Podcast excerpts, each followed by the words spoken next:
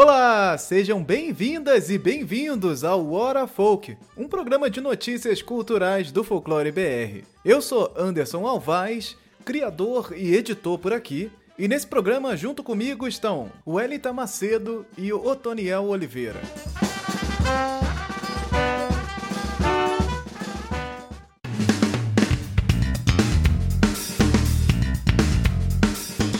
Nós vamos aqui para nossas rapidinhas do Folclore BR, que é aqui no nosso Hora gente tem momento que são as rapidinhas. São notícias que são teoricamente mais curtas, então a gente tenta dar uma acelerada, tenta dar um corte aqui na galera no meio, pra gente mano, é, abranger outras notícias aí, vou acabar abrangendo outras notícias aqui do, do da cultura, que das coisas que estão rolando por aí também, e a gente precisa dar uma passada pelo menos, e de repente num outro programa a gente dá uma aprofundada, mas por enquanto aqui a gente faz as rapidinhas, que são essas notícias curtas aqui no Hora Foco de hoje. E começando com camiseta. Nós estávamos falando aqui dos símbolos patrióticos no bloco anterior e vamos falar aqui da camisa da seleção brasileira confeccionada pela Nike que na, na, na customização proibiu as palavras Exu e Ogum, por exemplo, mas permitia Jesus e Cristo. Então, ah, você vai lá na hora da customização, bota lá Jesus passou, Cristo passou, mas e a Nike tinha essa questão do posicionamento. É um posicionamento que não pode em questões nem políticas e nem religiosas. Então, não não podia customizar essa camiseta, camiseta que tá lá no site da Nike, 250 reais. Você vai lá comprar e customizar a camiseta, mandar para sua casa. E você bota o nominho que você quer lá atrás da camiseta. Essa camiseta, camiseta nova, com essa, essas, essas manchas é, de onça aí, é, um, com um gosto bastante é, duvidoso, mas é, é, é, é, camisa do Brasil, né? Então é amor, então você vai, a pessoa, a galera do futebol, então não quer nem saber como é que é a camiseta, só abraça e compra a camiseta. Mas na hora da customização rolou essa problemática aí.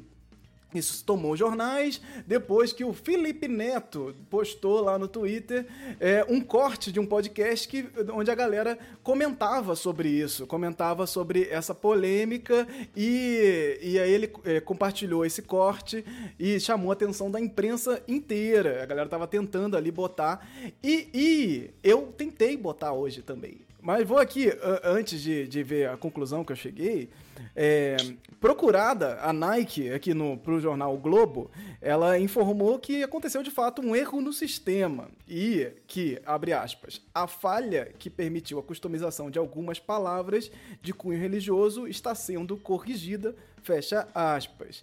E, e aí ela, ela voltou a frisar que não permite customizações com palavras que possam conter qualquer cunho religioso, político, racista ou mesmo palavrões. Então, e que o sistema é atualizado periodicamente, visando cobrir o maior número de palavras possíveis que se encaixem nesta regra. Então, eu fui lá no site, você pode ir também dar uma procurada no site oficial da, da Nike. E aí eu fui lá no site para ver o que estava rolando. E aí eu coloquei algumas palavras ali, as palavras inclusive dos orixás, e que estavam sendo, sendo é, é, faladas. E de fato, você não pode colocar Exu, Ogum, mas pode botar Iemanjá. Passou. E agora a, a Nike solucionou o problema. O que, que ela fez? Tirou Jesus e Cristo. Então você não pode botar nem Jesus nem Cristo. E é isso. A solução da Nike é, é a mais covarde, né? Possível, né, gente? Eu vou tirar o, no, as palavras e, e pronto. Aí não pode Deus, não pode Jesus, não pode Cristo. Então, esse foi, essa foi a solução mágica da Nike aí pro, pro, pra esse, essa problemática é. toda. Que ninguém queria isso, né? Ninguém queria tirar Jesus, a gente queria adicionar as outras coisas. Exato, exato. E aí tem essa outra camiseta que vocês viram aí também, só para deixar aqui é, é, claro, vocês viram aí a camiseta do Uzi Pombou, que é, tava, tava ali, inclusive o Luiz Antônio Simas, é, que postou essa foto aí, o querido é, é, escritor, é, onde na frente está escrito Exu lá no símbolo da seleção brasileira e vários símbolos relacionados ao orixá. E atrás está Laroye, que é a saudação a Exu. Então essa camiseta aí do arroba, arroba Uzipombou, você vai lá, você busca lá a arroba deles aí no Instagram e pede a camisetinha lá para você sair por aí de verde e amarelo e Exu no peito, abrindo os caminhos, meus queridos.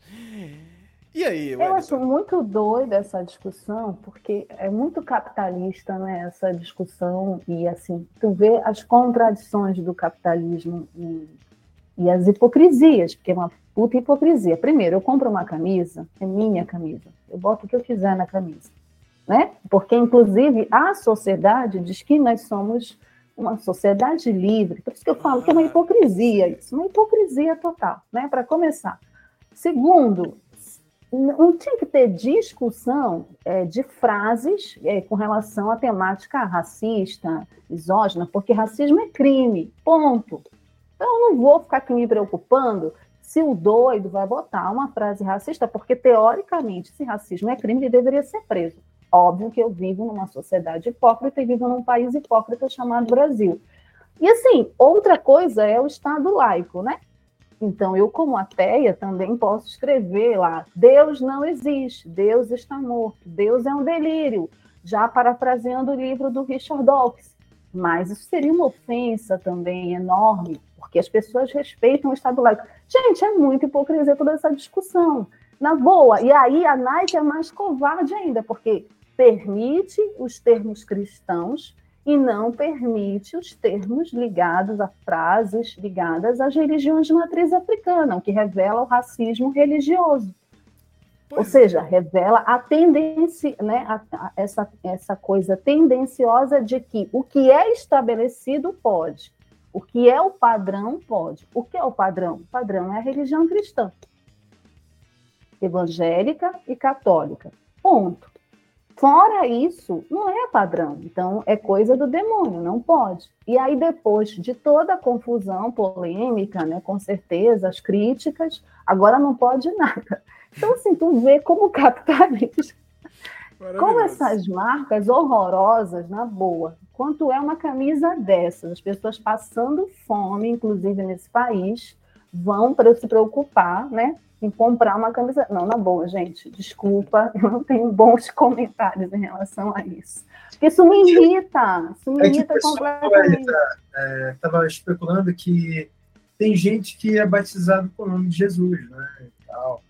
Sim. Namorado da Madonna, né? Jesus. O filho de uma amiga da minha família. Todo o nome dele é Jesus. Jesus, mas hoje não pode mais, vocês sabem, né? Não. Ele nasceu, eu era tinha uns sete anos de idade. E eu lembro que ele é amigo do meu pai.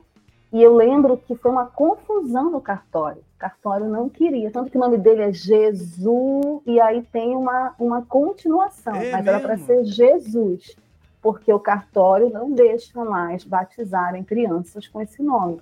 Ah, não sabia. O cartório está envolvido nessa máfia da Nike. Não, mas aí você tem. Essa coisa da relação com, com a religião é muito, é muito complicada, né? Porque você vai ter, lógico, vão ter os outros orixás. Sim, então você não pega. Você não pega o, o, o, Você pega ali alguns que são mais problemáticos, vamos dizer assim, e tal. E, Exu, nesse caso, tem a sua, a sua similaridade ali racista com o diabo, né? Então você não pode botar diabo, não pode botar Exu, não pode botar Deus, não pode botar nada disso. Beleza beleza, olha, e a situação tá posta. Só que nós temos aí uma infinidade de nomes que são relacionados a religiões, né? Assim como a, a Bíblia, na verdade, ela povoou o mundo com os doze apóstolos, né?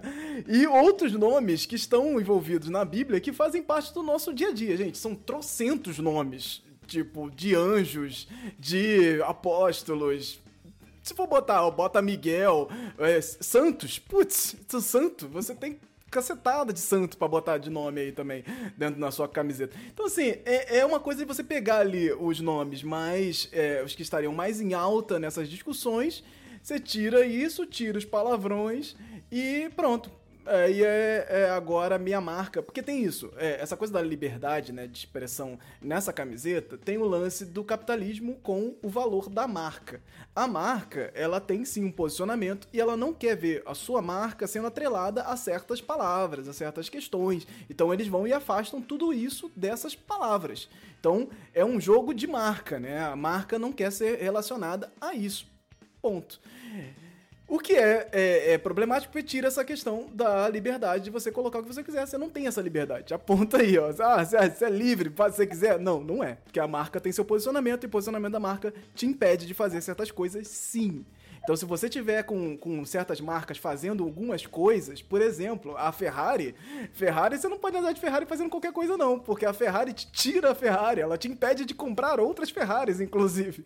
Então, assim, é, é, eles te, te quebram de alguma forma, porque a marca tem um posicionamento da própria marca. Então, isso é uma regra dentro do capitalismo, gente. É... Realismo capitalista. É isso. É, isso seria até positivo se não fosse banhado de hipocrisia. Eu acho importante Total. que as marcas se posicionem. Total. É uma obrigação. É uma obrigação que a Nike, que todas as outras marcas, inclusive, tenham posturas que sejam anti qualquer tipo de ideologia preconceituosa. A gente vê é, muita falação, muito discurso e pouca prática. Agora, é também muito doido tu pensar assim, que em pleno século XXI, palavras como Exu ainda são palavras consideradas proibitivas, ruins, ligadas a essa questão da demonização, sabe? Ainda é muito difícil quebrar essa lógica racista é, dentro dessa discussão religiosa. Então, para tu ver o mal que, que isso causa nas pessoas, que isso é, ainda é propagado. O problema é esse, o problema é que não parou. Isso ainda é propagado por outras religiões, pelo cristianismo. Esse é o problema para mim. Uh. Então, quando a Nike tem que se posicionar e falar tira tudo, é porque, inclusive, é, ela né, prefere dizer, ah, então tira Exato. tudo, não fica nada, então é isso, porque a discussão não avança. Essa que é a questão. Isso é muito ruim, do ponto de vista de você inclusive conseguir lidar com a diversidade das religiões. Exatamente, exatamente. Todo, é, isso, é, isso é posicionamento da marca também, né? Na hora que a marca proíbe certas coisas, ela se posiciona também. Então isso é posicionamento político, gente. Vocês falam política, ai, vai meter política nas coisas. A, a Nike, quando coloca isso, ela se se coloca um posicionamento político. Esse é um posicionamento político da empresa Nike. Então, o Giovanni Monteiro até comentou aqui: ah, o cara vai lá e escreve é, mochila de criança para botar que é o diabo. Só que não pode, Giovanni Monteiro, porque é bem curtinho o nome, né? acho que é 10 palavras, 10 letras, acho que é uma coisa assim, não dá para fazer muita coisa e dá para você dividir em dois é, é, duas, duas coisas lá, não dá para duas palavras, não dá para ser tão, tão grande assim, Giovanni. Então não dá para botar mochila de criança, mas dá para botar outros derivados aí. Então você pensa aí nos derivados, vai lá no site da Nike e vai testando lá os derivados de de, de diabo para ver se se encaixa. mas gente, é isso. Eu vou comprar uma camisa no camelô mesmo. Ah, gente, ó. É uma da costureira botar lá, quiser botar o nome dos meninos, bota o meu nome, pronto. Se tá você não tivesse preciosismo com a marca original, você vai ter Eu muita muita marca aí para você não usar. Não tenho nem Relaxa. grana para isso, Anderson. não tenho nem grana para isso. Nunca tive esse fetiche com marcas. Vou comprar no camelô, tá tudo certo. Tudo tá certo, tudo tá resolvido, tá resolvido. Então, é isso, vão lá no site da Nike, dá uma olhada aí, vão atualizando, eles vão atualizando as palavras conforme o tempo, né? Então você vai colocando, provavelmente eles já estão até investigando isso. Eu botei lá Saci Curupira para ver se passava e passava. Mas daqui a pouco vai ver que não passa mais. Sei lá. É, é isso. É a, a, empresa ela faz o que ela quiser e a gente, e a gente só fica aqui observando as tretas. Vamos, vamos ver o que, que, o que vem aí, né? Copa do Mundo tá chegando, então esses símbolos que nós estávamos falando aqui no bloco anterior, dos símbolos que são é, é, necessários a gente resgatar, a, ban a bandeira, a camiseta do, do Brasil, você andar aí, por aí com a camiseta da seleção brasileira, é um dos símbolos aí que estão manchados, né? E aí, o que, que você faz? Você anda, tá tranquilo? E vai, vai ter gente que você vai andar na rua, tipo, teve uma, uma, uma senhora que eu vi, eu vi um comentário alguma vez que a pessoa tava falando que ela andou Tava andando na rua com uma camiseta da seleção brasileira, escrito Lula atrás vermelho e tal. Você, inclusive, você não pode botar nenhum nome de Lula nem de Bolsonaro na, na camiseta também. Já tá colocado lá. Hum, aí a, a pessoa tava andando com a camiseta da seleção brasileira, escrito Lula atrás vermelho e tal, toda referência ao PT, e ela, ela passando pela rua e ela foi xingada algumas vezes. Porque é isso, o símbolo, ele tá muito, muito manchado. Então vai ter gente na rua que vai xingar você por estar de amarelo. Porque realmente a coisa tá muito inflamada. A gente tá num momento bastante inflamado desse, desses posicionamentos. Então, os símbolos estão nessa, nessa categoria. É capaz de você sair por aí vestido é, com uma camiseta e simplesmente poder ser assassinado, gente. Infelizmente, nós estamos vivendo nesse momento. Então, vale atenção, vale cuidado, e mas ao mesmo tempo precisamos nos posicionar sim. Então fica um lugar esquisito. Então, se você tiver essa banca e quiser bancar isso, vá, mas vá com cuidado, porque você sabe o que está rolando por aí, e a gente está próximo das eleições aí, e muita coisa vai rolar. Provavelmente aqui no próximo programa já vai ter passado o primeiro turno, e a gente vai, já vai estar tá num outro clima. Hum, meu Deus, outubro chegando aí, gente. Então, consciência e. Outubro ou nada. outubro, outubro, ou nada. Ou nada. Vamos aqui para o nosso próximo assunto, que é o seguinte: Taran, a nova série brasileira da Disney Plus que iniciou as gravações aí recentemente. E a série tem nada mais nada menos que Xuxa e Angélica, na mesma série ali, contracenando e tal. Isso chamou a atenção das pessoas, as pessoas ficaram, meu Deus, aí a Xuxa e a Angélica juntas. Mas tem outra coisa nessa série que chama bastante atenção, que a série, ela é uma ficção fantástica indígena. Sim, ela tá todo um lado ficcional com base em povos indígenas. E isso pra gente aqui no Folclore BR é sempre delicado, é sempre uma coisa assim, ai gente, como é que vão adaptar, como é que vão fazer? E aí eles chamaram para dentro da produção várias personalidades indígenas, profissionais indígenas extremamente competentes para fazer parte da produção. E aí é que a coisa começa a mudar.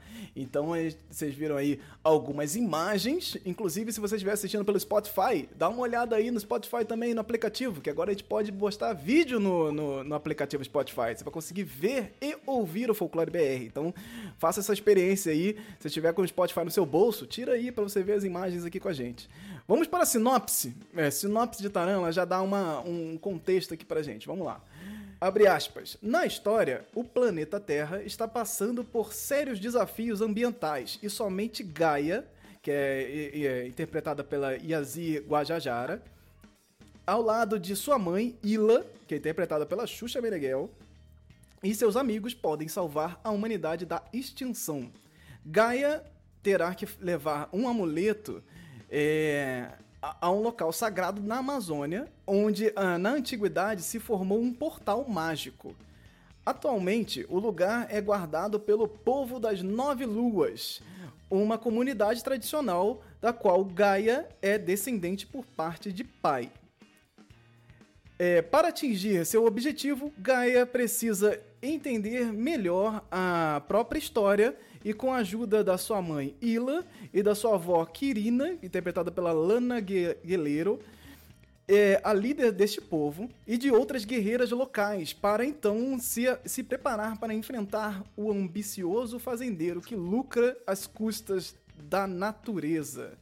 Já Ila, além de ajudar a filha na sua jornada, ela é uma farmacêutica bem-sucedida do Rio de Janeiro que, ao embarcar Nessa viagem com Gaia, descobrirá vivências e relações antigas que darão um novo sentido à sua vida. Fecha aspas para essa sinopse, conceito aqui de Taran. Taran chegando aí em 2023 no Disney Plus.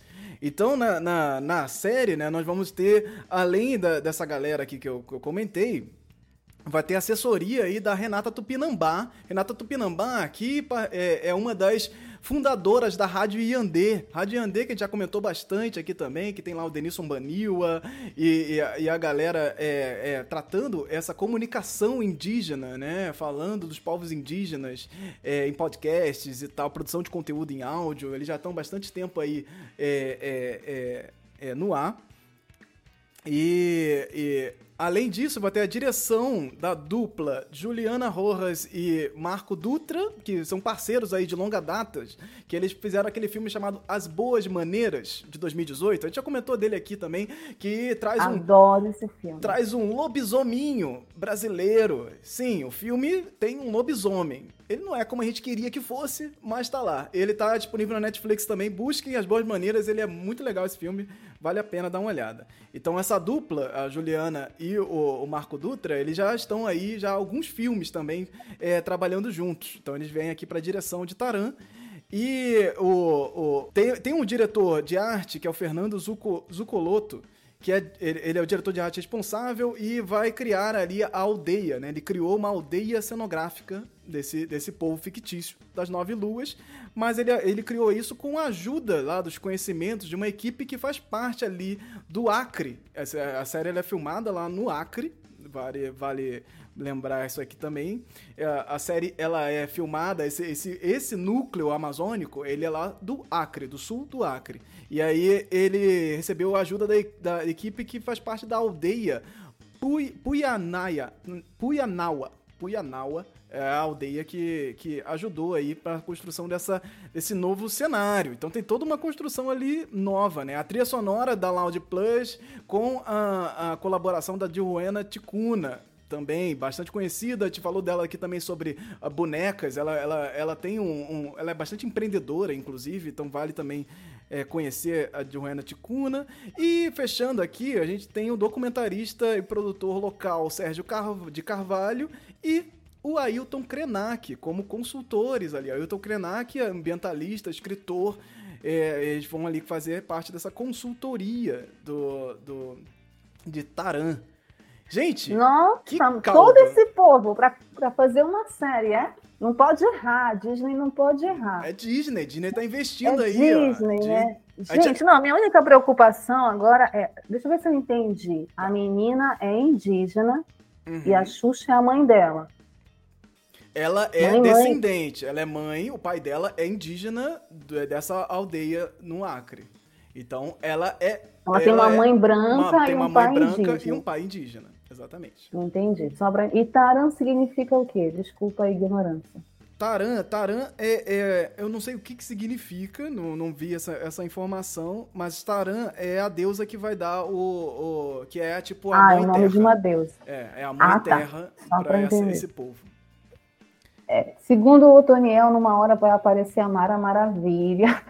Olha! Ele vai convocar. De, detalhe: teria a Eliana no elenco. Não, assim, olha, eu acho o seguinte. Só que a Eliana a não pôde é participar. Uma ótima atriz. Eu acho que seria mais correto chamar a Mara, porque a Mara fez um disco no início da década de 90, onde ela canta uma música chamada Curumim. A Xuxa também. E assim, é uma música muito mais decente que a música que a Xuxa fez para os indígenas. Se vocês forem escutar, procurem lá. Curumim, Mara Maravilha, depois procurem lá o Dia do Índio da Xuxa. A uhum. música da Mara é muito mais decente. Então, se fosse para ser correto, a Mara deveria estar no elenco mesmo. A Angélica é uma ótima atriz, então não vou questionar a Angélica. As pessoas estão assustadas, mas assim, ela tem uma veia de atriz ali. Agora a Xuxa eu não entendi, mas podiam ter outras atrizes, não sei, Olha, né? Mas deve ser por conta da Disney, incensar a série, ter nomes importantes, chamar audiência. Então, assim, eu já fiquei curiosa. A Disney está com uma promoção aí de R$ 4,90. Vou já assinar a Disney. Vai que até lá, né? A série esteja pronta. Eu fiquei curiosa, gente, porque tanta gente envolvida, não pode dar errado essa série.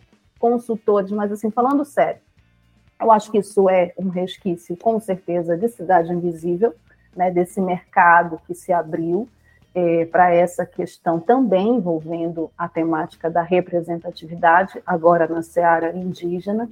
É, a Disney não joga para perder, ela sabe, né, deve ter feito pesquisa e é, riscos, né, possibilidades, essas coisas aí, essas pesquisas SWOT que esse pessoal adora fazer, é, as oportunidades, nesse momento também, que fala muito de Amazônia, Amazônia é uma palavra hoje que está sendo muito falada, né? Tá em todos os discursos, em todas as temáticas, assuntos, os povos indígenas também, o protagonismo desse povo. Apesar de eu ter algumas ressalvas, eu achei interessante esse time de consultoria e assim, eu só posso torcer que a série dê certo, né? apesar da Xuxa. Só posso torcer mesmo, de verdade. Fiquei curiosa para ver, assim, apesar de ser Disney, né? A gente sabe como é. Como é, assim, a gente sabe não. Eu não tenho confiança na Disney assim, no sentido de, de ser algo mais crítico, né? Vai para um lado muito do, da fantasia mesmo, do que, do que possa que seja mais para para ganhar audiência e para cumprir um negócio espaço. do mercado mesmo, né? Espaço, espaço para isso. Legal que haja coisa assim mais de fantasia, legal que haja um tipo de escapismo. Grande lance é que há um protagonismo aí. Essa, achei essa atriz muito legal, essa que faz a personagem principal, chamada de Guy. Então, vai ter assim essas coisas de, de série adolescente e tal, mas que legal Sim. que existe, bacana que existe. Exato, é uma série adolescente, é uma série bem bem esse formato teen da Disney. Não vai pensando numa coisa adulta, um negócio Marvel e que tenta pe pegar todos os públicos, não, gente. É, é, a Disney apostando lá na base deles mesmo. A gente comentou aqui em outro programa sobre a magia de Aruna também, que vai trazer essa temática mais voltada para bruxaria, também bem é, é, infanto-juvenil. Então e essa, essa aposta da Disney pro, no Brasil, ela tá ocorrendo e tem apostas bem grandes vindo aí. Então, é, vale lembrar que para quem também não conhece muito sobre as produções dessas séries, né, a produção em si, ela é patrocinada ali pela Disney, tem um aval da Disney em vários sentidos, a Disney tem que estar tá a par de tudo que está acontecendo ali, mas a produção em si, ela fica pela Formata Produções e conteúdo e a Non-Stop. Essas empresas, elas estão com várias séries, inclusive com a Netflix, com a Disney, e elas são produtoras. Assim como a Cidade, Cidade Invisível é da Pródigo, da Pródigo Filmes, né, que é a produtora que faz ali, é que organiza quem faz o roteiro, organiza o casting, organiza tudo. É a produtora que está por trás disso. A Disney veio dando carimbo. Pá, pode, não pode, quero isso, quero aquilo. Talvez tenha vindo da Disney mesmo a própria chamada da Angélica e Xuxa, né? Que é para chamar gente pro, pro, pra assistir. Gente, vocês podem estar meio que por fora disso, mas Angélica e Xuxa têm um público gigantesco e elas continuam bem alta. A Xuxa, inclusive, depois que saiu da Globo, ela foi, já teve programas de anos na Record, ela já passou, participou de outras coisas, está agora nessa vibe de fazer séries, está bem engajada nisso, inclusive.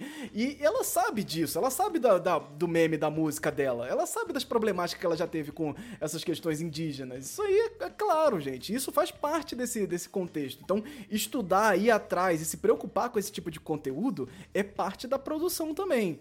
Então, assim, eu fico é, curioso porque tem muita gente indígena envolvida. O como é, a mão deles é pesada, não dá para saber, porque, assim, é uma produção de, de uma, é, um canal de streaming bilionário, né, gente? Tá falando aqui de uma galera que quer, quer lucro, quer grana, é outra parada. Então, assim, o bom é ter essa abertura. Essa abertura, gente, é muito, muito importante. Aquilo que a gente estava falando lá nos Anéis do Poder, no Sandman e a Casa do Dragão.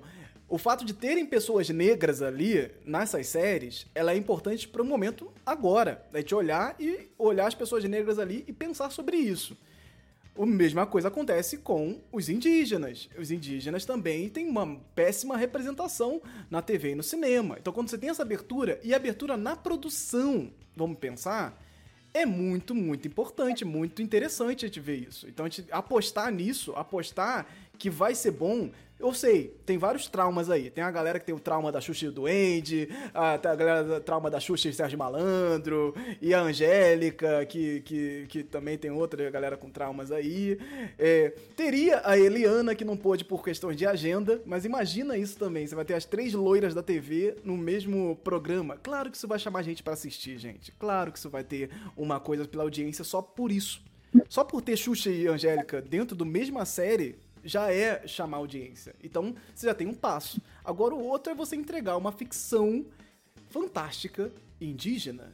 Isso é muito novo no sentido do nosso pensamento hoje. Já foi tentado algumas coisas e meio que ficaram no meio do caminho. A gente lembra aí de, de, de Tainá, por exemplo, que não chega a ser uma ficção fantástica, mas está ali também dentro desse, dessa ficção. Ela vai tratar uma coisa de uma maneira é, é, bastante ficcional. O que acontece aqui é que eles inventam um povo inteiro que o povo ele é indígena, mas também é negro, como a gente vê aqui nas fotos. É, os atores negros envolvidos na série também. Então, assim, nós temos ali dentro desse mesmo povo um povo diverso. Esse povo das nove luas que eles estão tratando aqui dentro da série é um povo diverso. Então, inclusive, veio, veio gente da produção nos comentários lá no, no no Folclore BR no Instagram, um cara comentando que ele participou da produção, inclusive eu vi as fotos lá dele é, é, no, no set de filmagem. Então o cara já tá participando da série, falando que a Xuxa tá super empenhada, que tá um negócio tá, tá bem responsável, as pessoas estão pensando bem nisso para fazer a coisa com responsabilidade e tal. Então, lógico, aquilo que a gente falou também anteriormente, quanto mais próximo da produção você tá, mais difícil fica de você comentar e gerar críticas negativas, né? Porque a gente quer que a coisa vingue bem, né? Só que a gente fica com esses vários pés atrás Pô, gente, é ficção fantástica indígena. Para botarem ali um indígena mágico, o branco salvador, é assim. Então, delicado, eu quero muito que dê certo, eu quero muito que essas pessoas, a, a Yazir Guajajara aqui, eu provavelmente estou falando o nome dela errado, é, é, é, é não, não sei se ela tem um outro trabalho, que eu não, não cheguei a encontrar, se ela tem um outro trabalho no audiovisual, mas olha que oportunidade fantástica de você estar tá contracenando com Xuxa e Angélica, com grande elenco, tem Fafá de Belém, inclusive, no, no elenco também. Então você vai ter. A Fafá tá também. Tá também na série. Fafá tá em todas, a Fafá. Então, assim, Papai arroz de festa, ela tá em todas. É, é, é, muito bom ver isso acontecer. E o Ailton Krenak, ele é essa figurinha carimbada também. Ele já participou de várias consultorias, de várias, várias séries aí que tem envolvimento. Na TV também bastante. Então chamam ele ali para dar essa, essa confirmação. Como a gente já falou aqui, ter a consultoria indígena não significa muita coisa, porque é uma empresa gigante e ela pode olhar para a consultoria e falar, pô, obrigado, mas não, não levar nada em consideração. Isso acontece, gente. Isso é, é... Seria péssimo, né? Isso acontece. seria péssimo. Isso, inclusive, eu já conversei com indígenas onde essa situação já aconteceu. O cara olha o produto final e ele fala, não concordei com nada disso. Mas foi pro ar. E aí? Eu assinei o contrato, ganhei por isso. Vou poder falar mal? às vezes por contrato você não pode falar mal. Você não pode sair por aí é, atacando quem te pagou. E aí? Então, assim, é, é delicado, é delicado. Então, a gente, a gente espera que com isso abra-se portas para a gente pensar essa ficção fantástica indígena, que é necessário. É necessário a gente colocar isso dentro desse lugar. Pô, o nome da menina ser Gaia é questionável? Claro, Claro que é questionável, gente. Tudo é questionável. Tudo a gente pode colocar isso aí, mas eu quero que essa série saia para que eu assistir e depois eu venho aqui no Folclore BR falar o que é bom, o que é ruim, para pra, melhorar pra próxima temporada, se tiver. É. E eu quero desmiuçar isso pra gente, pô, conseguir chacoalhar melhor e ter umas evoluções dentro desse cenário. Fala, Tonel. É isso, uh, tem que existir, mas a gente tem que sem dogmas, assim, sem tem a possibilidade de não criticar. O lance é que, ah, às vezes, parece que a gente, aquele ufanismo, né? Ah, patriota e tal, a gente precisa pegar o que é nosso. Eu discordo disso. Acho que a gente precisa criticar tudo, muita coerência, porque com a quantidade vem a qualidade. Quanto mais se produzir, melhor. Bacana ter uma indígena como protagonista. É muito provável que hajam problemas assim, é muito provável que tudo que a gente está está se levantando aqui nos comentários é, seja verdade, sim, o Salvador Branco, é, essa mistureba arbitrária de, de, de um caldo cultural, está tudo bem, assim, vai existir, que a gente discuta e que outras obras venham derivadas disso, que a gente possa ver finalmente a Mara Maravilha participando dessa tríade, né? Na segunda temporada, sei lá, o Sérgio Malandro também.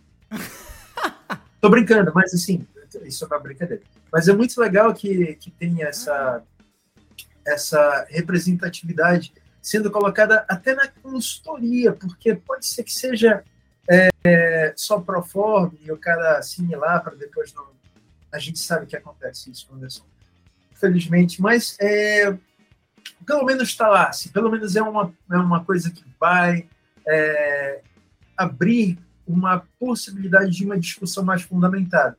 Olha, quero fazer esse tipo de produto, que não tem nada a ver com aquele outro tipo de produto, viu?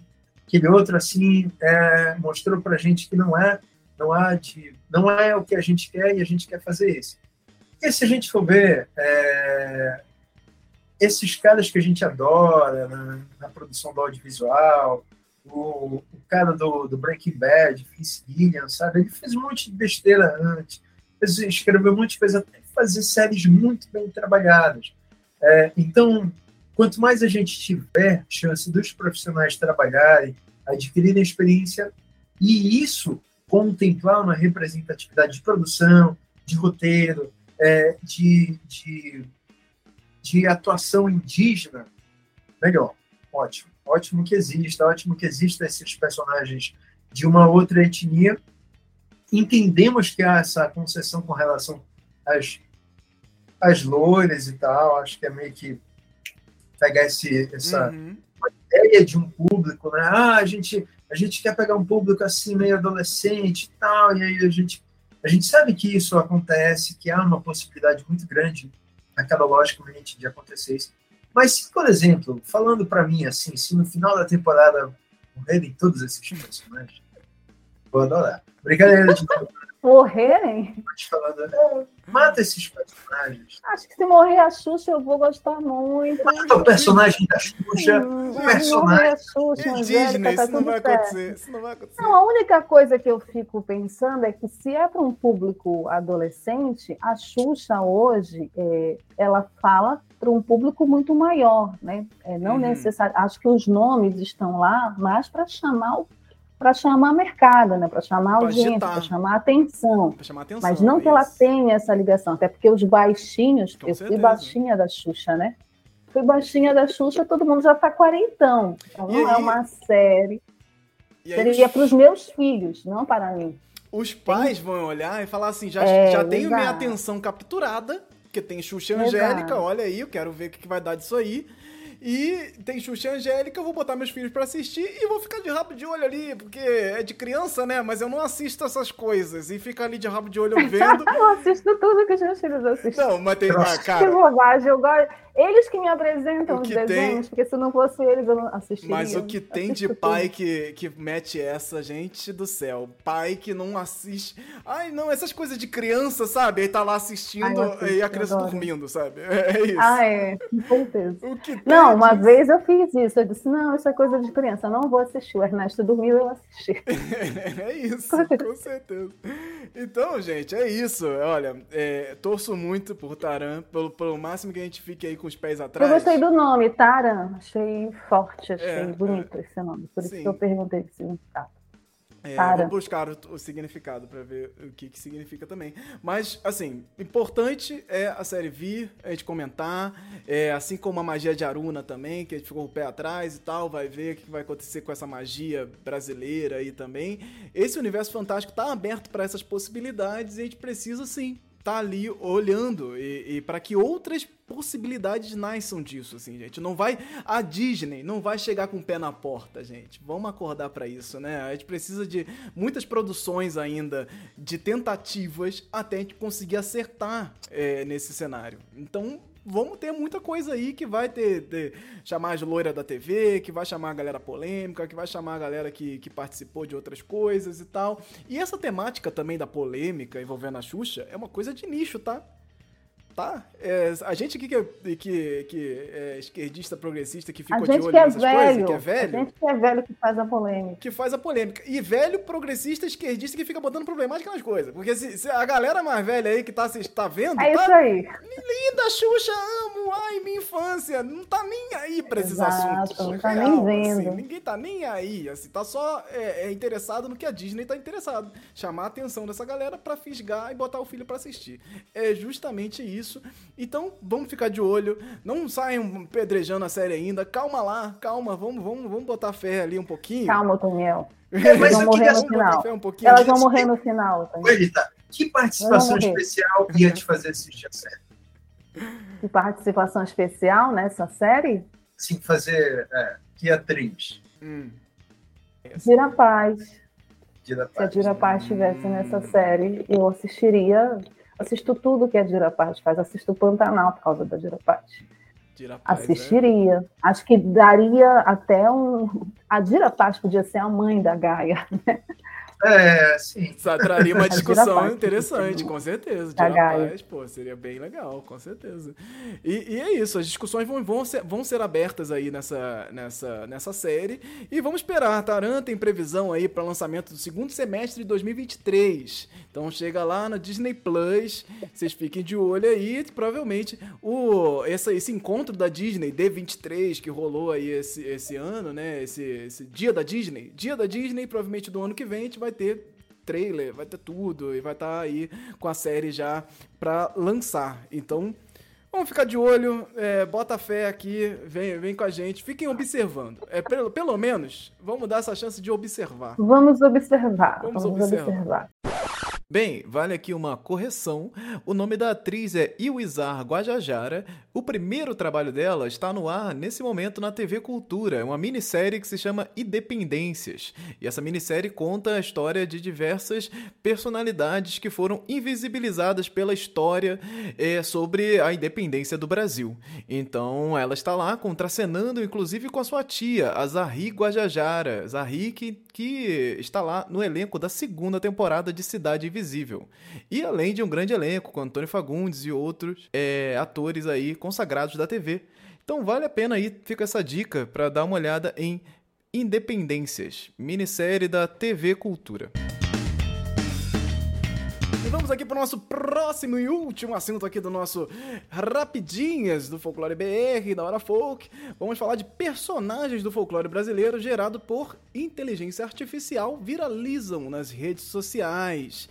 O, o, o designer gráfico Theo Manito publicou em um grupo no Facebook é, diversas imagens aí que ele gerou através do aplicativo chamado Mid Journey é, é, onde ele fez várias imagens de, dessa inteligência artificial, colocando palavras lá que, que fossem referentes aos personagens do folclore e descrevendo eles chegou nesse resultado com várias imagens aí de personagens do folclore brasileiro, elas viralizaram porque todo mundo tem uma história para contar. E isso é muito importante porque quando essas imagens viralizam, nos comentários vem um monte de histórias. As pessoas começam a contar histórias. Minha avó falava dessa personagem, era assim, assim assado. Ah, eu vi tal personagem, tal dia aconteceu tal coisa. Muitos comentários e viram uma coisa assim interessantíssima de se observar. Assim, eu, eu guardo esses, esses posts, porque eles são uma fonte ali de pesquisa mesmo, gente. Vão lá, deem uma olhada nisso, porque é muito interessante. Então ele postou essas artes. O Mid Journey, ele, ele trabalha, ele é um laboratório de pesquisa independente que explora novos meios de pensamento e expande os poderes imaginativos da espécie humana. Esse aqui é as aspas aqui que está escrito no site do Midjourney, é, que é esse centro de pesquisa, que é um aplicativo que funciona dentro do Discord, do, do Discord, outra ferramenta de rede social, e esse aplicativo funciona lá dentro. E como é que isso acontece? A inteligência artificial, ela gera a arte como um todo. Então você vai escrever o que você quer ver, vai botar palavras-chave que vão começar a definir, dar definição nesses personagens. Então, essa nova arte feita por inteligência artificial já está aí rolando há algum tempo. A gente vê isso inclusive nos NFT, lá que a gente já discutiu aqui também, que é uma arte que não é feita por necessariamente ninguém, porque ela é feita por interpolação de várias imagens que já estão na internet, imagens e fotos. Então essas imagens e fotos vão sendo colocadas uma em cima da outra ali para conseguir chegar em um, no personagem ou no que você está descrevendo. Então você consegue fazer cidade, consegue fazer cenários gigantes e coisas monumentais com essa tecnologia que está evoluindo de uma maneira assustadora, gente. Tá um negócio tá realmente incrível assim. Você olha essa, essas artes que estão sendo produzidas por inteligência artificial e você vê que tem realmente um caminho muito curioso. Só que levanta também debates, né? É, de a própria é, é propriedade daquilo, né? Porque é, essas artes são geradas a partir de outras imagens que são protegidas por direitos autorais. a maior parte dos aplicativos não explica muito bem esse, esse caminho aí, de como eles usam essas artes, porque são milhares de artes da internet. Então, como é que ele usa isso para é, é, dar um novo sentido àquela arte? Então, lógico, são milhares de artes, então não vão ser uma arte, artes específicas. Mas se essas artes não estivessem na internet, protegidas por direitos autorais, você não conseguiria produzir aquilo. Bem, nós temos vários debates sendo, sendo ocorrendo aí. Teve gente nos Estados Unidos que ganhou prêmio fazendo arte com inteligência artificial, mas ganhou prêmio justificando. Então, assim, não era uma coisa que os, os, os, os jurados não sabiam. Mas a tecnologia também é bastante nova. Então você tem esses questionamentos aí de como a mão do artista está naquilo ali. Então, é, é, tem umas camadas aí que a gente não vai entrar muito nesse sistema da arte em si, do valor da arte, de, que isso aí vai dar um, dar um outro programa. Mas eu fico pensando como essa tecnologia agora tá dando asas a imagina, o imaginário popular, né? A galera vai poder descrever as suas próprias histórias, as suas próprias é, é, é, aparições e coisas que ela viu através desses aplicativos. Então vão ser geradas novas imagens para esse imaginário popular, né? Novas formas de descrever é, personagens, histórias e coisas eu fico curiosíssimo para saber para onde isso vai e fico meio é, é, apreensivo mais uma vez, né? Com mais uma vez nós temos é, automatização passando o trator por cima de várias é, profissões, né, gente? Isso não é só com da arte, mão de obra humana. Isso vai com né? música, isso vai com a arte como um todo, ilustração, mas vai também para outras automações que nós temos é, aí já acontecendo há anos dentro das, das, fábricas, né, gente? Se você não sabe programação hoje dentro de uma fábrica, você vai cada vez mais para baixo naquele lugar ali. Então, programação hoje é fundamental. E aí nós temos uma, uma educação deficitária. E como é que isso vai ser é, entendido no Brasil. Enfim, temos muitas camadas aí dentro desse assunto. Mas eu queria bem é, é, ver a opinião de vocês sobre essas artes e as coisas que saíram por aí e como vocês acham que isso vai impactar né, a nossa, nossa forma de contar histórias também através de imagens. O Valdeir Brito, que é o Valdeir né, do Maranhão. Beijo, Valdeir. Isso lá que estava com a gente na live, ele está dizendo aqui que ele já está preocupado em perder trabalho porque ele é desenhista.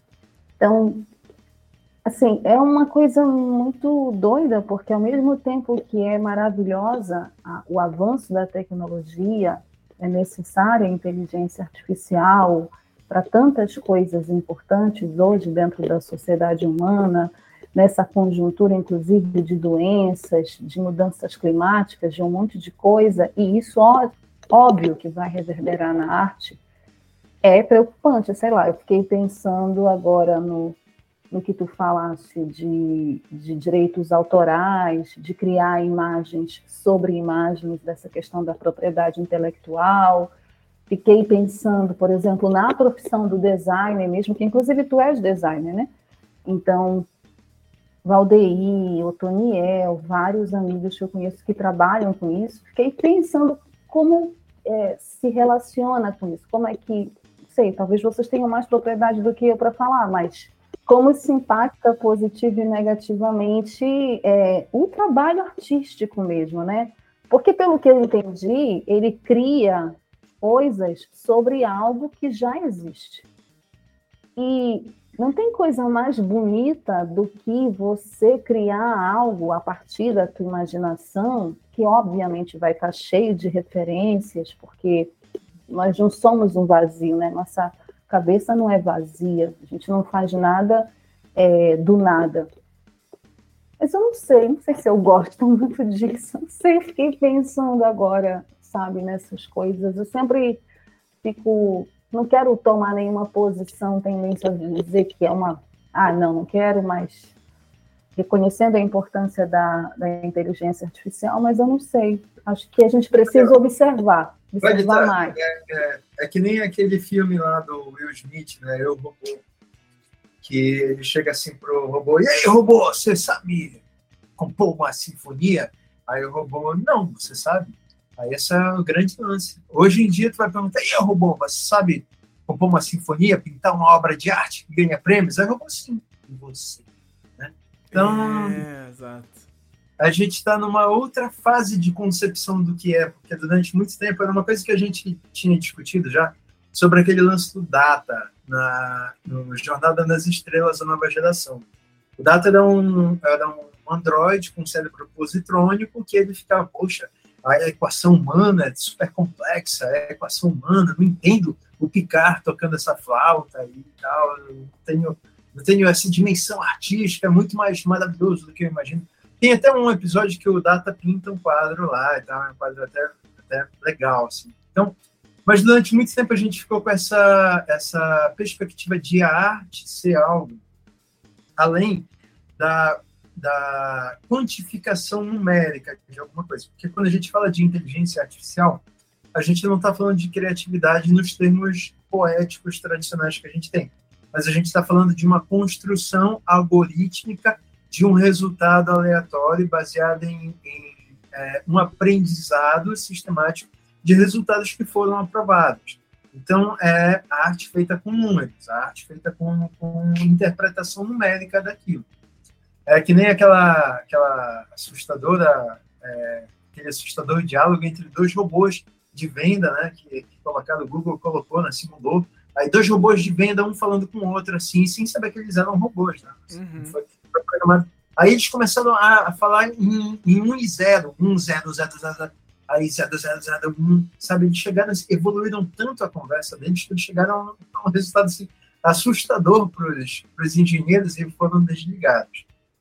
É, tem duas coisas aí que a gente precisa ver. Um é que, é, assim, vou primeiro para mais, mais é, óbvio.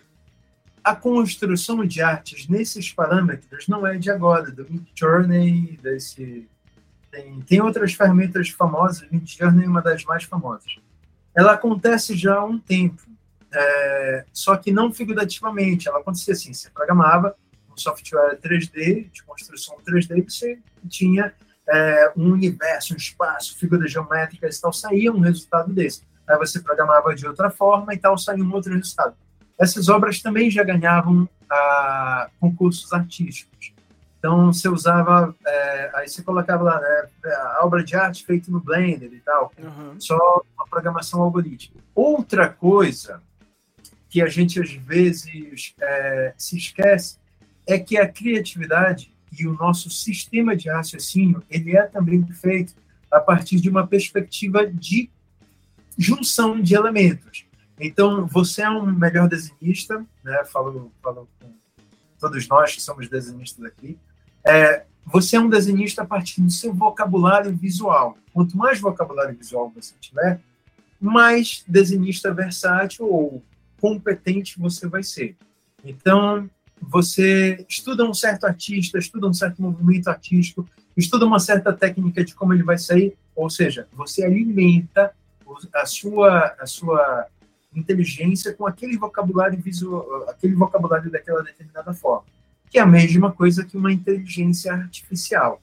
Você tem que alimentá-la de alguma coisa. E o que você produz, todos nós produzimos, não é fruto de uma, de uma magia divina, mas é fruto de um resultado, de um esforço consciente de, de junção desses vocabulários. A gente só conseguiu enxergar a perspectiva a partir do estudo da perspectiva tipo Velázquez, trazendo as meninas. Antes, se, se a gente for ver, assim, a maior parte das obras de arte é uma.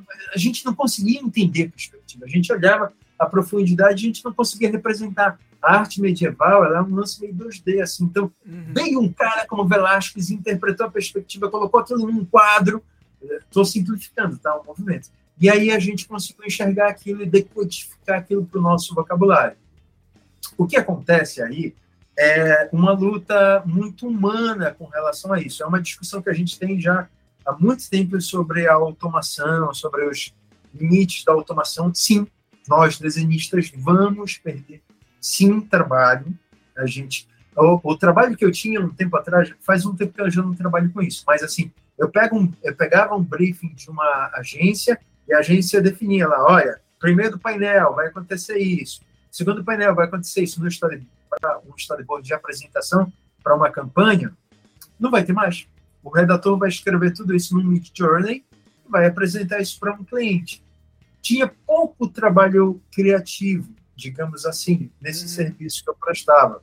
Mas esse serviço não vai acontecer mais. Não vou ser mais contratado e outros desenhistas não serão mais contratados para um trabalho desse. Esse trabalho não vai cair nesse lance, porque é um trabalho que não vai ser apresentado para o público, não vai ser um trabalho que vai ser requerido de direitos autorais, é um trabalho que uma agência vai fazer para apresentar para um cliente, para depois ser filmado aquele storyboard. Isso vai, desenhistas não vão ser mais contratados para isso. O, o redator que fazia o briefing para mim vai fazer o briefing, já está fazendo, eu sei, em agências já vendo, já está fazendo esse briefing no Mid Journey, dane-se o desenhista, dane-se o artista, dane-se o cara do storyboard. O que sai do Mid Journey, ele vai apresentar para o cliente e já vai. Então, esse tipo de trabalho vai cair. Uhum. Não obstante, Anderson, estou vendo muitos desenhistas, assim, é lógico que a gente fica com medo antes, mas eu estou vendo muitos desenhistas agora usando o Mid Journey como, como referência, sabe? Coloca Sim. lá, usa esse padrão, constrói uma referência. Olha, adorei aquele mapinha ali lá, desse resultado aí. Uhum. Sim, achei Muitas coisas eu não gostei, mas eu gostei daquele mapinha ali, tem um olho de aranha. Achei muito legal, uma coisa que eu não ia pensar. Um olho de aranha, sabe? É, é, tem algumas coisas assim que vai até o limite do vocabulário visual que está representado lá. Tipo uma tinta, vai para um vocabulário visual que, que não é tão atraente para mim. Assim, de, daquele tipo de, de velhinha, daquele tipo de mulher, daquele tipo de representação do, do imaginário de uma bruxa, mas é alguma coisa que eu passaria por um outro vocabulário porque é a minha jornada como autor. No entanto, a minha jornada como autor, quando eu, eu me deparo com, com outros autores, é sempre essa mesma característica Pô, o que, que ele quis dizer com isso? O que, que ele disse que eu posso usar para mim? O que, que ele disse que eu, que, eu, que eu não vou usar, que eu vou fazer diferente? Então, é um mundo novo que se apresenta, não é tão novo assim, não deveria ser tão assustador assim para nós, desenhistas, sabe? Como a gente está assustado um pouco. Assim, isso vai passar, eles passarão, a gente passarinho.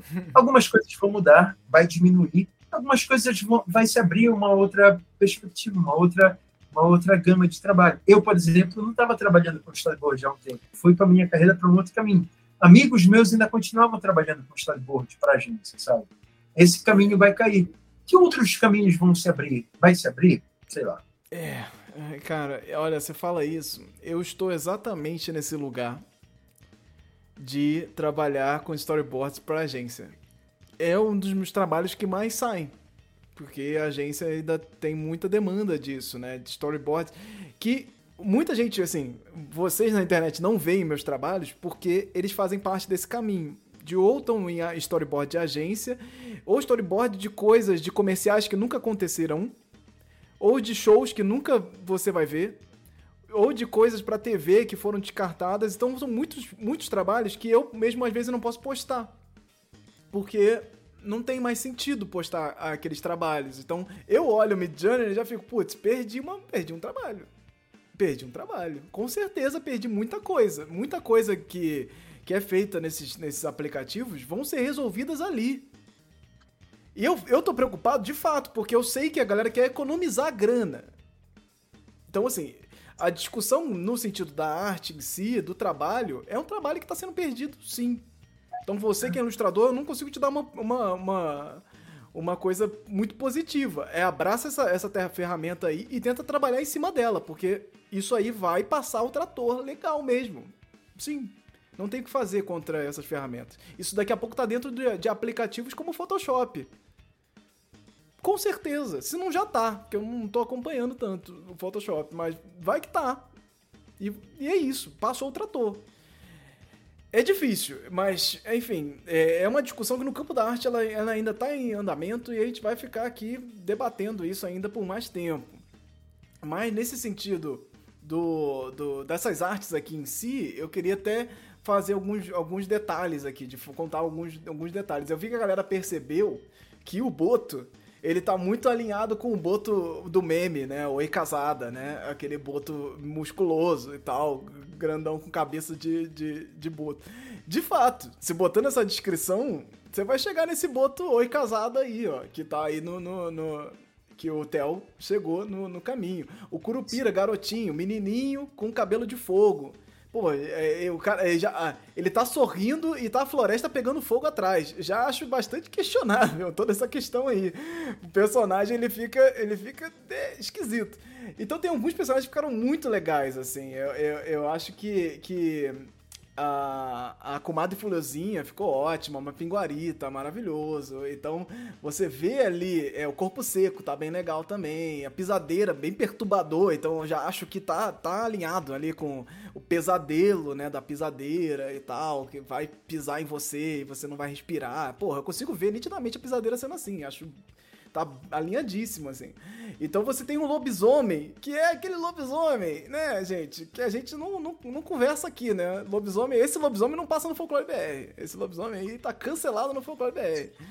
Se Lorena tivesse aqui, inclusive, já estaria aqui tacando fogo na live. Porque esse lobisomem aí, pelo amor Com de Deus. Com certeza, revoltadíssimo. Pelo amor de Deus, esse lobisomem. Então a gente tem a mula sem cabeça ali, que ficou um negócio legal, tá? Ok. Uh, porra, a Yara. Então, o, o Saci foi curioso, porque ele botou chapéu. Eu não sei se ele botou chapéu, porque eu pedi pra, pro, pro Theo, inclusive eu entrei em contato com ele, né? E eu pedi para ele o, as, os nomes, né? As palavras-chave, mas ele não tinha como me passar. E aí ele falou que pesquisou pesquisou na, no, na internet as descrições dos personagens, olhou em alguns sites e tal, e foi descrevendo e, te, e fez várias tentativas, né? Gente, para chegar nesse resultado aí, provavelmente ele perdeu uns dias aí tentando, brincando ali, botando isso para chegar nessa definição, porque tá realmente frente a várias artes que a gente já viu relacionadas à inteligência artificial, essas estão bem definidinhas. Então assim, para ele chegar nesse resultado aí, foi um trabalho, com certeza, mas é aquele trabalho de palavra-chave, né, de você chegar num lugar que você quer. Então você vai ter ali essas descrições é, é, é, bastante alinhadas, inclusive com muitos, muitas coisas erradas da internet, né? Que você vai ter descrições de pensamentos errôneos mesmo, de coisas que a gente, como o próprio lobisomem, que a gente acha que não existe dentro do, do imaginário. Mas está lá de alguma forma, né? Então, a, a, forma como isso vai chegar no, na inteligência artificial é que é interessante, porque vai trazer, além das coisas que as pessoas sentem, vai trazer também as questões problemáticas da forma de que se passa essas informações. Então, dentro da cultura popular, tem muitas informações são passadas e em livros tem muitas informações erradas. Então, se o cara for pegar isso de uma descrição, por exemplo, de um livro de fantasia, ele vai colocar uma descrição que talvez não seja uma descrição mais correta, ou talvez uma descrição preconceituosa mesmo, racista. É, e essas inteligências artificiais já estão sofrendo com isso, inclusive. O Google teve um tempo atrás problemas com a inteligência artificial deles que estava sendo racista, homofóbica e misógina pra, ao tratar várias imagens lá é, é, de formas que de teste na ferramenta. A ferramenta estava em beta, aberto lá e tal e tiveram muitos problemas com questões raciais e de identidade mesmo dentro da plataforma. Então isso está sendo estudado ainda. Porque dentro dessas plataformas você vai sim trazer todas as questões que são compartilhadas na internet, né? Todas as questões são compartilhadas muito erroneamente, muitas vezes. Então você vai ter é, é, é, é tratamentos não muito adequados, porque é, vai trazer um pouco de quem está colocando aquilo ali, né? De quem está usando essas ferramentas. Então, vale a pena ficar de olho, vale a pena se, se debruçar nisso. Mergulha, vambora, porque a gente precisa conhecer realmente essas ferramentas, mas eu fico aqui com aquele pé atrás também. Mas assim, a ferramenta em si, ela não tem nenhuma culpa nisso. o culpado somos nós, no fim da conta, sabe? A ferramenta não é, não é a culpada. O ser humano tá na ponta disso, gente. A gente ainda precisa do fator humano para fazer essas coisas acontecerem. Então, a forma como nós tratamos as imagens na internet, elas também vão resultar nisso. Então, vão dar resultado em coisas que vão trazer, levar a inteligência artificial a ser preconceituosa, porque a internet está sendo. Quando você tem poucas imagens, por exemplo, de negros felizes na internet. É, isso rolou também, problemas anos atrás. Tem, tem uma, uma agência que tentou fazer isso, criar um banco de imagens com pessoas negras para marketing, que não existe. É muito difícil você encontrar é, é, questões específicas, porque essas imagens não são produzidas. Quando você vai falar, falar senso de felicidade, bota aí, escreve felicidade no, no Google para você ver as imagens que você vai achar. Pessoas felizes. Escreve no Google. Você vê pessoas que você vai achar. Isso é tão cruel, cara. Isso é, é, tão cruel. É bem cruel. É bem cruel. Eu não gosto nem de falar sobre isso, porque é muito cruel. Mas são questões culturais envolvidas com a tecnologia e a gente precisa ficar de olho, precisa, é, sim, ficar maravilhado, olhar e tal, mas não, não se, não, é, é, não vira Elon Musk, sabe? Não fica encantado com a ferramenta, esquece o mundo, sabe? Não, não vira, essa, não seja essa pessoa. Seja encantado pela ferramenta, mas fique com o pé atrás também, que são as máquinas, né, gente? E se você aí já viu filmes com essa temática, você já sabe que a gente tem que estar com o pé atrás aí, com certeza, quando a gente está falando de inteligência artificial. Então vamos, vamos ficar atento. Ô, Tonel, você quer finalizar, falar alguma coisa? Ou gente... é, falando sobre essa parte ainda de novo da, do trabalho que você vai perder, você imagina uma empresa como a Disney, que fez quatro filmes do Thor. Ela pega todos os vai, centenas, milhares de concepts que foram feitos, alimenta uma inteligência artificial, não precisa fazer um concept novo do Thor. Vai para um outro caminho, assim, vai para uma. Não precisa mais contratar autores para concept art, sabe? Com certeza. Porque o diretor pode ficar escrevendo lá. É lógico que eu estou pulando aqui algumas etapas, não vai ser no, uhum. no que vai acontecer isso. Sim, sim, Mas sim. Vai, você vai construindo lá, pronto, sai. Então, tem algumas coisas já feitas por inteligência artificial. Tem, gente, tem o, o gerador de Ledo Ledo, né, que, que você faz trabalhos acadêmicos com isso. Então, o gerador de Ledo Ledo é a mesma coisa, você alimenta com vários artigos científicos, alguma coisa, uhum. e aí você faz, olha, é, gera um parágrafo, gera dez parágrafos, gera cinco folhas para mim, cinco páginas, cinco aulas inteiras. Ele gera sobre aquele assunto, se coloca as palavras-chave, ele gera. E aí, isso passa. Teve coleguinhas meus na faculdade que eles falaram, cara, passei aqui um artigo, né? Foi feito no gerador de lado lado, fui descobrir depois, acontece. Meu Deus, acontece. É, gente. Então, mas a inteligência artificial como criação de conteúdo artístico já está acontecendo há um tempo. É, só que agora ela foi para o universo da, da imagem figurativa. Então, é um pouco mais assustador, mas é, as coisas vão mudar, as coisas mudam. Não é a culpa da ferramenta, é a culpa de como a gente utiliza. E como o Anderson estava falando, é, que é, é, é, o que a gente viu no Twitter, né? O Twitter reconhecendo ou não o rosto, reconhecendo ou não o corpo. O preconceito, ele está lá. O que a gente fala de racismo estrutural tal, ele, ele fica no algoritmo quando você alimenta o algoritmo a partir de uma irreflexão daquele cara que está alimentando. Olha, a, a, a, o rosto é assim, o rosto de um ser humano é assim. E aí você não entende um outro tipo de rosto que não é aquele padrão branco é, é, tradicional. Isso porque foi alimentado desse jeito. Então, é, se a gente pode falar alguma coisa da, da de assustador da, das inteligências artificiais, tirando o caso da Skynet, né, tirando o caso da, do fim da humanidade, né, pode acontecer, é, é o caso de que ele, ela vai perpetuar nossos preconceitos. Ela nunca vai chegar e vai refletir assim, pô, bacana, mas aí se a gente for por um outro caminho? Quem precisa fazer isso somos nós, artistas. Que a gente Sim. olha, pensa assim, pô, bacana essa série aqui com uma protagonista indígena. Mas que tal se a gente não colocar né, White Savior? Não estou falando que a série uhum. até nunca fazer isso, mas eu estou falando que é uma reflexão que vai, não vai partir de, de, uma, de uma inteligência artificial. Porque ela só vai é, reproduzir conceitos. O grande lance do autor é ele sair dessa roda viva, é, sair dessa, dessa, dessa espiral de reprodução de conceitos, sair dessa microfísica do poder, do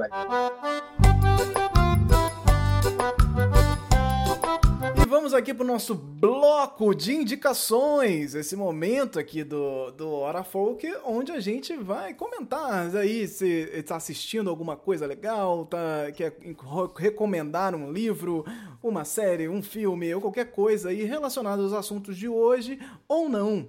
Então eu vou começar aqui porque eu quero indicar muito que vocês assistam. Se não assistiram, se viram aí os comentários por alto, mas ficaram meio com medo, não sei o que, mas vão lá assistir Prey, Prey, a, a caçada, né? Eu acho que esse é o nome em português, que, que é sensacional e vai falar do universo ali do filme Predador, sabe qual é? O filme Predador com Schwarzenegger, aquele clássico lá, que tem vários filmes que você até esquece Até, até, esquece que tem tantos filmes de Predador, Predadores, Predador 2, Predador não sei o quê, Predador, Alien vs Predador, inclusive. É, Predador 2 é muito legal. Tem, tem Alien vs Predador 2 também. Então você, você, tem tanta coisa que você até esquece. Eu fui ver, eu fiquei, caraca, como assim? Então tá lá no Star Plus, é, estreou o, o Prey, que ele se passa em 1719 nos Estados Unidos e vai acompanhar uma guerreira indígena Comanche, do, do povo Comanche. Então ela tem esse. É, é, ela é, é, é, super habilidosa e tal, tem um machadinho lá que ela vai ensaiando e tal. Então ela tá no momento ali de transição, inclusive, dentro do povo, de, de, de conseguir lá o seu, seu grande troféu e tal para fazer essa transição. E aí, no meio desse trailer, aparece o Predador, que é um alienígena que vem ali e começa a azucrinar a vida não só dos indígenas, mas como dos conquistadores que estão ali, a galera que está ali naquele ao redor, que está é, é, inclusive é, é, é indo para cima desse povo. Então o povo está resistindo ali contra os colonizadores e tal. Então tem essa, essa tensão ali é, envolvida. E ah, o filme, ele é muito legal, assim, ele é muito legal e, e, é legal no sentido de, assim, poderia ser melhor, poderia sempre, mas ele, ele, ele, ele dá um passo que é muito interessante, que é você tratar a ficção, mais uma vez, nesse contexto indígena. Então você fala do povo Comanche, agradece o povo no final, que teve consultoria, teve a galera participando junto lá também. Então tem um momento do filme que eu fico pensando, pô, será que eles tinham cavalo, os indígenas tinham cavalo nessa época e tal? E aí eu fui ver no, na Wikipédia do filme, lá em inglês, tem o, o consultor indígena falando sobre isso, que o povo Comanche é um povo de cavalos tem que ter cavalos, porque no texto original não iriam ter cavalos. O, o escritor e diretor não ia botar cavalos no, no, no, primeiro corte lá do roteiro. E aí o consultor chegou e falou: não, esse povo é um povo de cavalos, você tem que botar cavalos sim. E tem essa questão, que os cavalos eles chegam na, na, na América do Norte de uma outra forma, eles entram na cultura de uma forma forçada, né? Não tinham cavalos ali. Então eles entram ali de maneira forçada e os povos indígenas adotam esses cavalos. E, e, e, cavalos passam a fazer parte da, da América do Norte. Isso é uma coisa interessantíssima que fica ali, eu fiquei em dúvida ali, mas quando eu fui. Isso me, me causou, o filme me causou várias vontades. Eu quero ver o making off, eu queria assistir as pessoas falando desse filme mais, é, mais entrevistas e coisas, porque tem umas coisas que me deixaram muito instigado ali. E o filme filme, só para finalizar aqui, ele é uma aula aqui do que a gente falou sobre o Curupira Demônio da Floresta, que é você pegar essa criatura e botar ele ali atacando quem te ataca. Então, assim, isso é muito, muito legal. Assistam Prey, porque vale muito a pena e eles tratam ali várias, várias questões ali, tem várias coisinhas no filme. E o filme é do mesmo diretor do Rua Cloverfield 10, que é o melhor filme do Cloverfield. Esquece todos os outros. Rua Cloverfield 10 é bom demais. Esse cara mandou bem demais. E, o filme foi, foi bem alinhadinho ali, com uma história bem contida e tal. Pô, bacaníssimo. E a galera ficou revoltada. Os Nerdola ficaram revoltados. E se Nerdola ficou revoltado, eu fico feliz. Então, assim, muito Nerdola. Mas como sem tecnologia, sem é, é, militarismo, como ela venceu, sem metralhadora? Impossível. Ah, sem os músculos do Schwarzenegger. Sem músculos. Foi maravilhoso. O Elita, diz pra gente aí, deixa aí pra gente nossa, uma indicação. Rapidinho, rapidinho. Também é cinema duas indicações, é, dois filmes muito bacanas que estão no cinema. Se não estiverem na cidade de vocês, peçam para passar. Noites Alienígenas, filme acreano, vencedor do Festival de Gramado, grande vencedor do Festival de Gramado desse ano, filme acreano muito importante que discute a chegada de facções criminosas vindas do Sudeste para a Amazônia discute, é um filme que fala da nossa realidade agora e é muito legal ver o Acre no cinema, ver o cinema do Acre que existe. E vocês que não estão no eixo norte, Amazônia, seria muito importante prestigiar essa produção. É, Noites Alienígenas, ele é, falar aqui do diretor, que é um cara que é amigo de amigos meus, que é o Sérgio de Carvalho, e tem uma galera também daqui do, do estado que está trabalhando nele. Então, indico isso, primeira indicação. Segunda, Marte 1, meu xodó, filme que eu tô apaixonada por esse filme, estou indicando para todo mundo. E é o representante do Brasil para ser o representante do Brasil no Oscar ano que vem. Saiu essa semana é, a lista da academia. Marte 1 é um filme que fala sobre uma fala de representatividade e fala de uma família negra de uma forma muito diferente da forma que os negros são retratados. Uma família negra da periferia de Contagem, em Minas Gerais, fala de um menino negro é, com sonhos e, e, como que essa família lida com os sonhos desse menino. Gente, eu tenho certeza, Anderson vai se identificar, o Toniel vai se identificar, porque fala da gente. É assim, fala da gente, fala da gente desse Otoniel criança, do Anderson criança, da Welita criança, é muito legal. Marte 1 está nos cinemas também, é, aqui em Belém, está passando em outras cidades também. Procurem nos cinemas perto da casa de vocês. E a última indicação é de um festival de cinema daqui, é, que eu tenho a honra de participar da equipe do júri lá desse ano, que é o oitavo Festival Internacional de Cinema do Caeté, o FICA, e esse festival ele vai premiar com o troféu Caruana das Imagens ficções e documentários de longa, média e curtas metragens, além de animações, videoclipes experimentais, filmes educativos, vídeo teatro, vai ter um filme meu nesse festival, eu acho que vai estar. Hum. E assim, é um festival muito legal que trabalha com o cinema da Amazônia e de outros países também que falam língua portuguesa, inclusive da África, então faz essa, esse diálogo África-Amazônia e mostra um outro cinema também que é feito no Brasil que não tem tanto espaço assim. E, e assim, bem diversificado dentro dessa questão da diversidade. Então, essas são as minhas dicas. Procurem lá o site do FICA com dois Cs, F-I-C-C-A.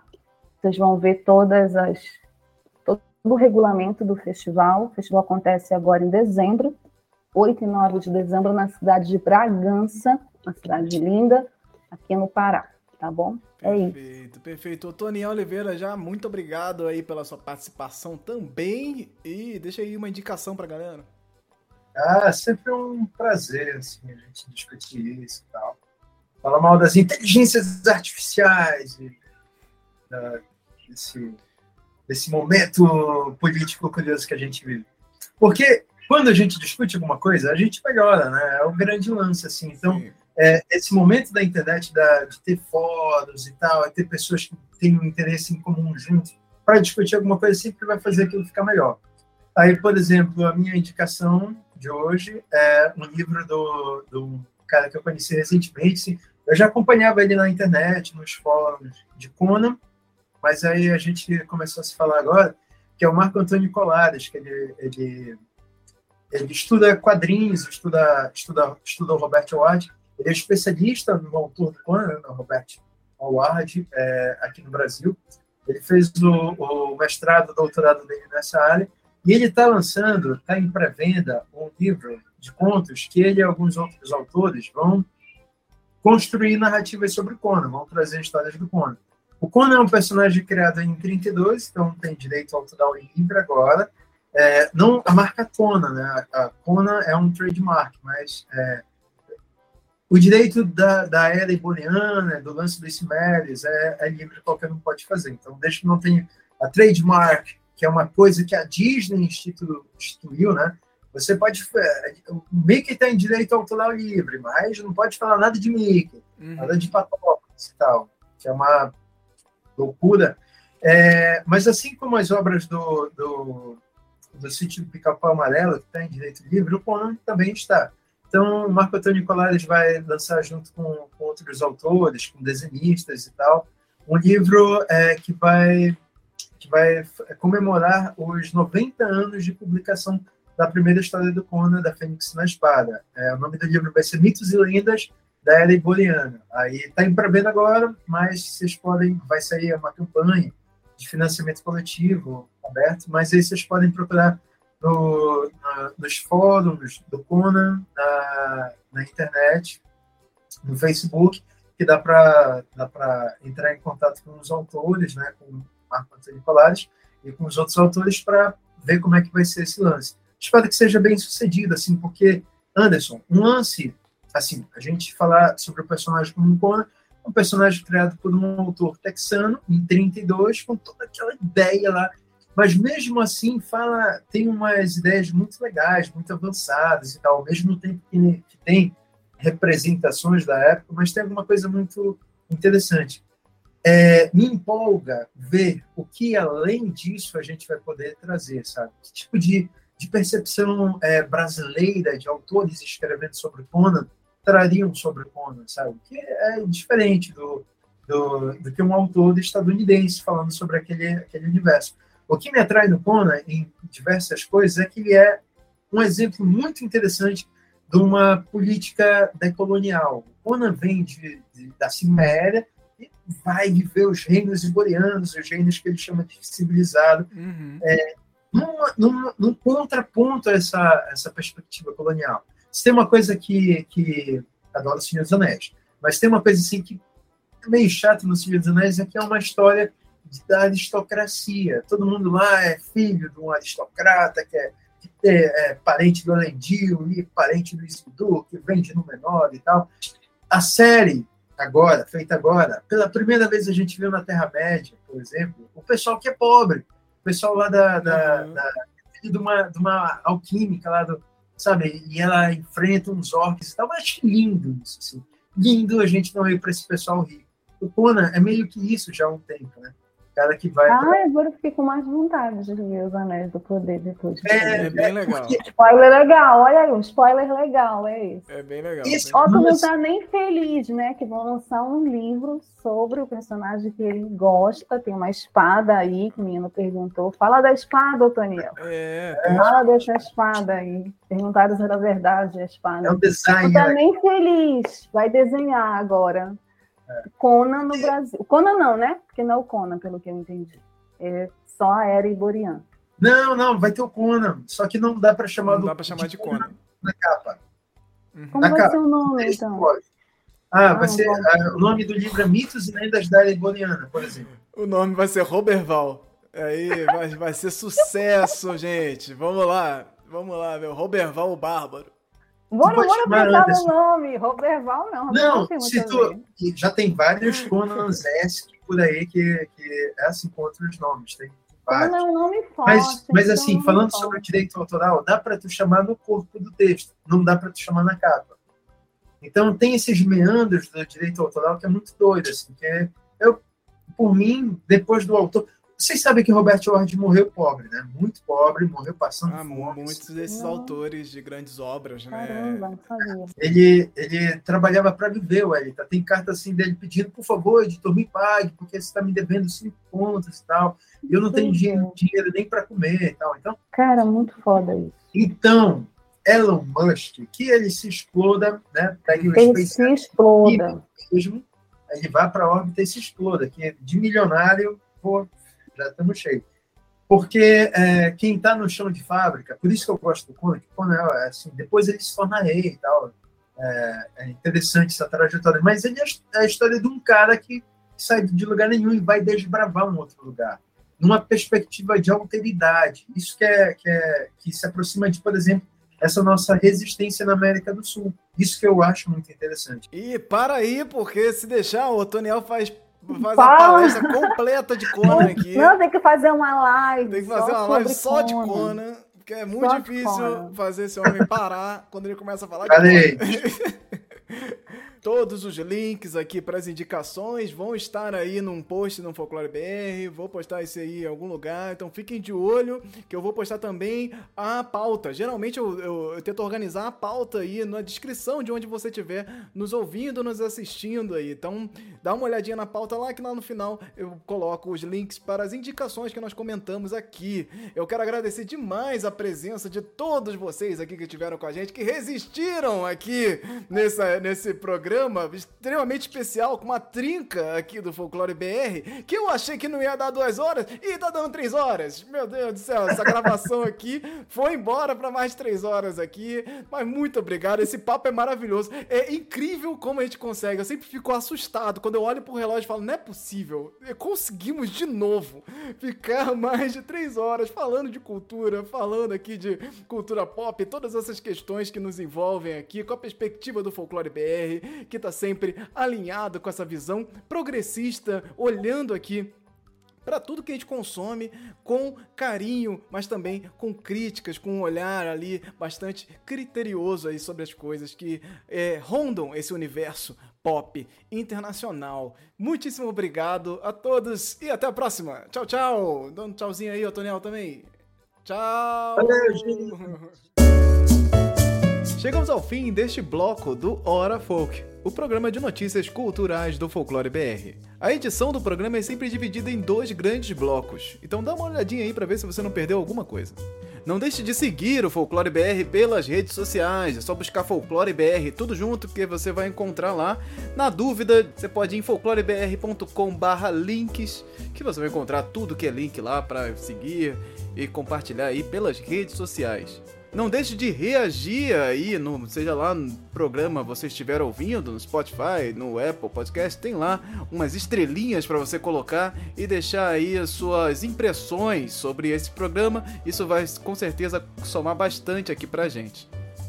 Gostaria de deixar aqui um agradecimento especial aí para os nossos primeiros apoiadores. Se você quiser, você sabe que você pode apoiar o Folclore BR lá em folclorebr.com/apoie. Você vai descobrir todos os links aí para chegar no Catarse, no PicPay ou também através de forma, forma independente através do Pix. Então gostaria de agradecer aqui André Kenji Arakaki, Emily Yoshi Sasaki, família Alves Misfield e Maurício Marim Edelman. E fica aqui meu muito obrigado e saibam que vocês estão ajudando a manter aqui esse projeto que eu tenho tanto carinho. Esse programa foi editado e produzido por mim, Anderson Alvaz.